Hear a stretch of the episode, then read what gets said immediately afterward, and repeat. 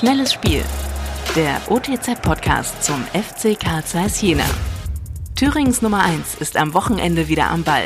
Tino Zippel, stellvertretender Chefredakteur der Ostthüringer Zeitung, analysiert in seinem Kommentar die aktuelle Lage beim FC Karl Zeiss Jena. Werder Bremen gastierte schon einmal im Ernst-Abbe-Sportfeld. 1985 war es im Intertoto Cup, einem internationalen Wettbewerb für die Sommermonate. Jörg Buro und Stefan Böger trafen damals für die Jenaer. Rudi Völler erzielte den 1:1 Ausgleich für den Bundesligisten, Bruno Petzey kurz vor Schluss das 2:2. Damals agierten beide Mannschaften auf Augenhöhe.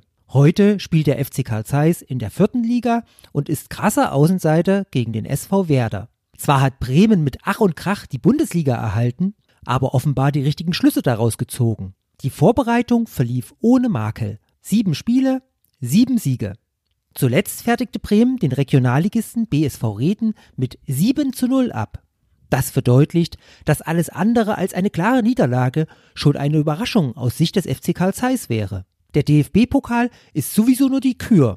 Die Pflicht sind die Siege in der Regionalliga. Zum Glück holten die Jena am vergangenen Samstag zum ersten Mal drei Punkte und stießen zumindest ins Tabellenmittelfeld vor.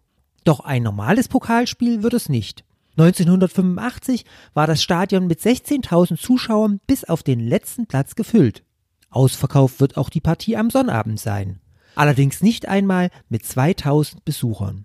Das Jenaer Gesundheitsamt genehmigt aufgrund der Corona-Pandemie nicht mehr Zuschauer. Die Vorsicht, eine Ausbreitung des Coronavirus nicht zu begünstigen, regiert in der Stadt. Letztlich führen aber unterschiedliche Regelungen dazu, dass viele Fans nur noch den Kopf schütteln. In Ministadien wie in Meuselwitz durften in der Regionalliga mehr Zuschauer rein als ins Jena ernst Abbesportfeld. Dort sitzen die Zuschauer isoliert in Kleingruppen, nutzen mehr Eingänge als normal, um übermäßigen Kontakt zu vermeiden.